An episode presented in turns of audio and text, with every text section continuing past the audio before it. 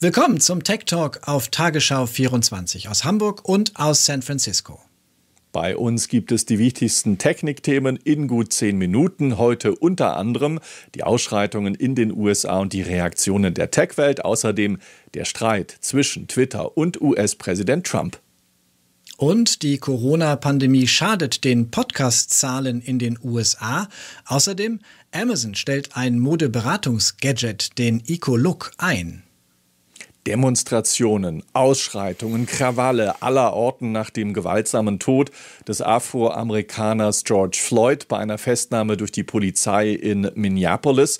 Das bleibt nicht ohne Folge für einige der Tech-Konzerne. Apple zum Beispiel schließt aus Sorge vor Plünderungen und Schäden. Amazon hat laut Wirtschaftsdienst Bloomberg in den am stärksten von den Ausschreitungen betroffenen Städten sogar seine Lieferrouten angepasst. Gleichzeitig solidarisieren sich einige Unternehmen, auch Tech-Konzerne, mit den Demonstrierenden und mit ihren Zielen. Amazon und Microsoft beispielsweise haben Verständnis geäußert. YouTube hat sogar Geld gespendet, eine Million Dollar für eine gemeinnützige Organisation, die sich um Gleichstellung bemüht. Ganz ähnlich Apple, die haben gespendet für eine gemeinnützige Organisation, die direkt gegen Rassismus vorgeht. Und es gibt viele Tech-Promis, die sich dazu äußern. Zum Beispiel Ex-Microsoft-Chef Steve Barmer. Der sagt, jeder Mensch verdient es, in den USA ohne Angst zu leben. Sein Nachfolger Satya Nadella meint, wir sind besser, intelligenter und stärker, wenn wir die Stimmen aller hören. Und Melinda Gates, die Frau des Microsoft-Mitgründers Bill Gates, meint kurz und knapp, Black Lives Matter. Ganz interessant, die Technikjournalistin und Unternehmerin Cheryl Dorsey, die hat vor Jahren schon einen Newsletter-Dienst gegründet, der heißt The Plug, in dem sie die Geschichte von Unternehmerinnen und Unternehmern schwarzer Hautfarbe erzählt. Und die hat jetzt angesichts des Mordes an Floyd und der Proteste ganz interessante Daten gesammelt und in einer großen frei verfügbaren Tabelle zusammengestellt.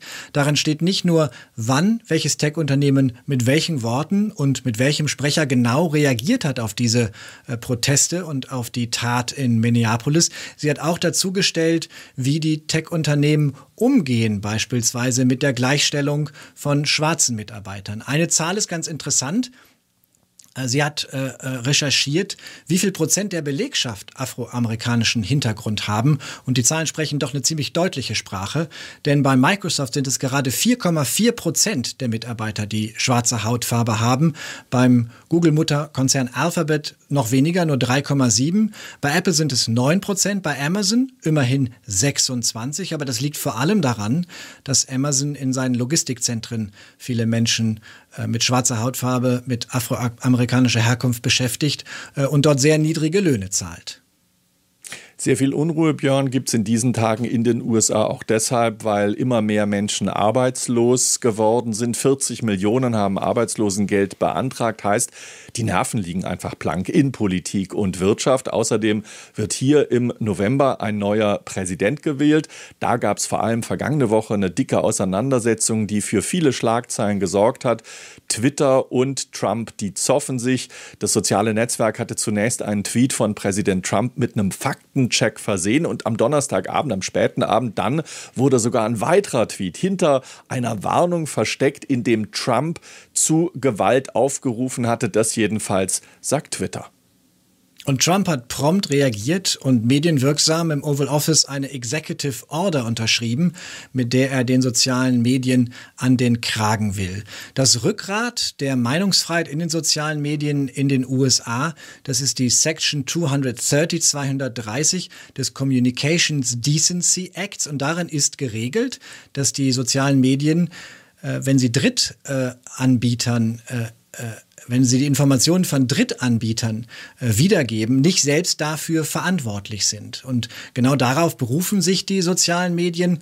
Kann denn Trump mit seiner Executive Order dieser Meinungsfreiheit gefährlich werden, Markus?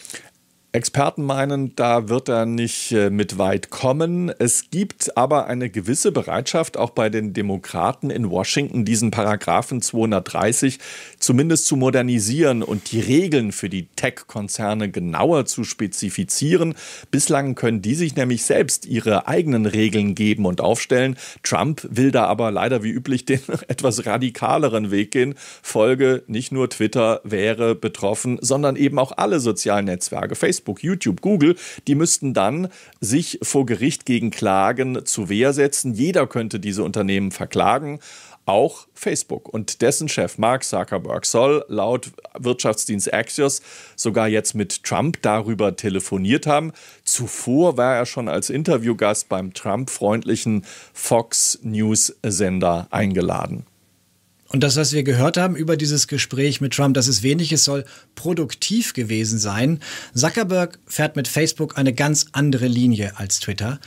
Zum einen die Posts, die Trump äh, bei Twitter veröffentlicht hat, die wurden auch bei Facebook veröffentlicht, während Twitter sie markiert hat mit einem Faktencheck äh, oder mit einer Warnung vor Gewaltverherrlichung, ist das bei Facebook überhaupt nicht passiert. Und Facebook-Chef Mark Zuckerberg hat sich dann auch noch geäußert und gesagt, aus seiner Sicht sollten soziale Medien eben nicht kommentieren, äh, was andere Menschen bei ihnen veröffentlichen. Intern gibt es da aber offenbar auch nicht nur eine Meinung, denn der Mediendienst The Verge äh, zitiert aus internen Facebook-Posts von Mitarbeitern, die ihre Führung doch scharf für diesen Kurs kritisieren und sagen, auch Facebook müsse härter mit solchen Nachrichten Trump ins Gericht gehen. Was meinst du, Markus? Was passiert jetzt? Wie geht's weiter? Also ich glaube, Trump, der kann nicht ohne Twitter. Wenn man seinen Account anguckt, 52.000 Tweets hat er bislang abgesetzt, über 80 Millionen Follower hat er auf Twitter. Übrigens, äh, Präsident Obama, sein Vorgänger, hat 118 Millionen, also deutlich mehr. Ich glaube, das ist eine große Nebelkerze, die er dort gezündet hat, um von diesen Corona-Toten abzulenken und um vielleicht später einen Schuldigen zu finden, wenn er die Wahl verliert. Ähm, was da aber Mark Zuckerberg, der Facebook-Chef, gemacht hat, das kam hier im Silicon Valley ziemlich schlecht an.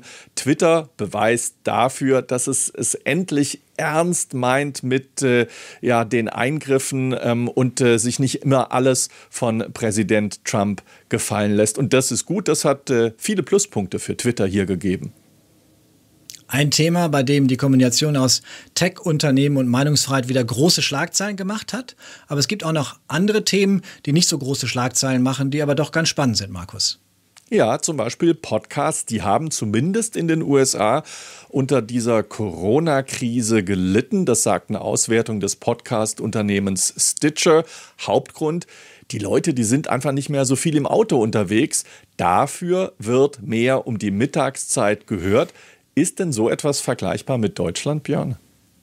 Ich glaube, die Zahlen in Deutschland äh, liegen so aktuell nicht vor und sind doch andere. Deutschland ist etwas später in dieser Podcast-Entwicklung. Wir haben zum einen ja doch einen starken öffentlich-rechtlichen Rundfunk mit vielen kostenlosen Informationen und gerade die Corona-Pandemie hat nach meinem Gefühl eher dazu geführt, dass, Podcasts auch in der öffentlichen Diskussion eine sehr viel größere Rolle spielen, sehr viel mehr abgerufen werden. Millionenfach beispielsweise ja das Corona-Update mit Christian Drosten auf NDR Info.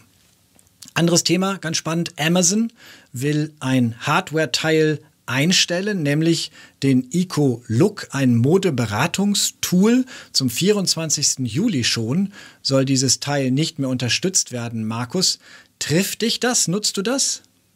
Unglaublich. Ich habe sie jeden Tag genutzt. Nein, natürlich nicht. Ecolook man, man sollte Nutzer bei der Kleiderauswahl beraten. Ich trage ja nur weißes Hemd, weißes T-Shirt, mehr brauche ich nicht. Und äh, Ecolook sollte den Nutzern mit Hilfe von künstlicher Intelligenz Modetipps geben. Das, dazu hat man sich einfach vor diese Kamera stellen müssen und konnte dann virtuell Klamotten anprobieren auf den Markt. Da kam diese Kamera erst vor drei Jahren und zwar in einem geschlossenen Beta-Test. Vor zwei Jahren war sie dann für alle ähm, verfügbar verfügbar und kostete ganz schön viel, nämlich 200 Dollar. Technisch ist sie allerdings ziemlich gut. Fette Scheinwerfer sind eingebaut, aber der Erfolg ist einfach ausgeblieben. Vielleicht lag es ja am Preis. Und jetzt kann der Nutzer sie schon auf den Müll werfen, nachdem er 200 Dollar ausgegeben hat. Immerhin, einige Nutzer sollen von Amazon eine Nachricht bekommen haben, dass sie mit einem bestimmten Code kostenlos umstellen können auf einen Eco-Show-Bildschirm, der zusammen mit der Amazon Shopping App ganz ähnliche Dienste leisten soll wie das nun abgestellte Tool Eco Look. Wir müssen noch einmal auf Apple gucken, Markus. Über die haben wir letzte Woche schon berichtet nach dem Jailbreak des iOS-Betriebssystems der Apple-Telefone. Das ist noch immer nicht gestopft, dieses Loch. Und es gibt ein neues Loch, über das die Seite Hacker News berichtet. Da soll Apple einem äh, Sicherheitsexperten 100.000 Dollar gezahlt haben, um dieses Loch zu stopfen. Welches Loch ist das? Dabei ging es um den neuen Dienst Sign In with Apple, den Apple erst vor einem Jahr angekündigt hat. Und mit dem kann man sich für die Seiten und Dienste von Drittanbietern mit seiner Apple ID identifizieren. Einzig, das System hat offenbar eine Lücke hinterlassen, um sich mit einer gestohlenen Apple ID einzuloggen. War das möglich? Diese Lücke, die ist nun geschlossen, aber ist natürlich trotzdem nicht gut fürs Image. Das war der Tech Talk auf Tagesschau 24. Wir sind nächste Woche wieder hier im linearen Fernsehen am Dienstag. Und uns gibt es natürlich auch bei YouTube und wie gewohnt in der ARD Mediathek. Bis dann. Tschüss. Tschüss, bis nächste Woche.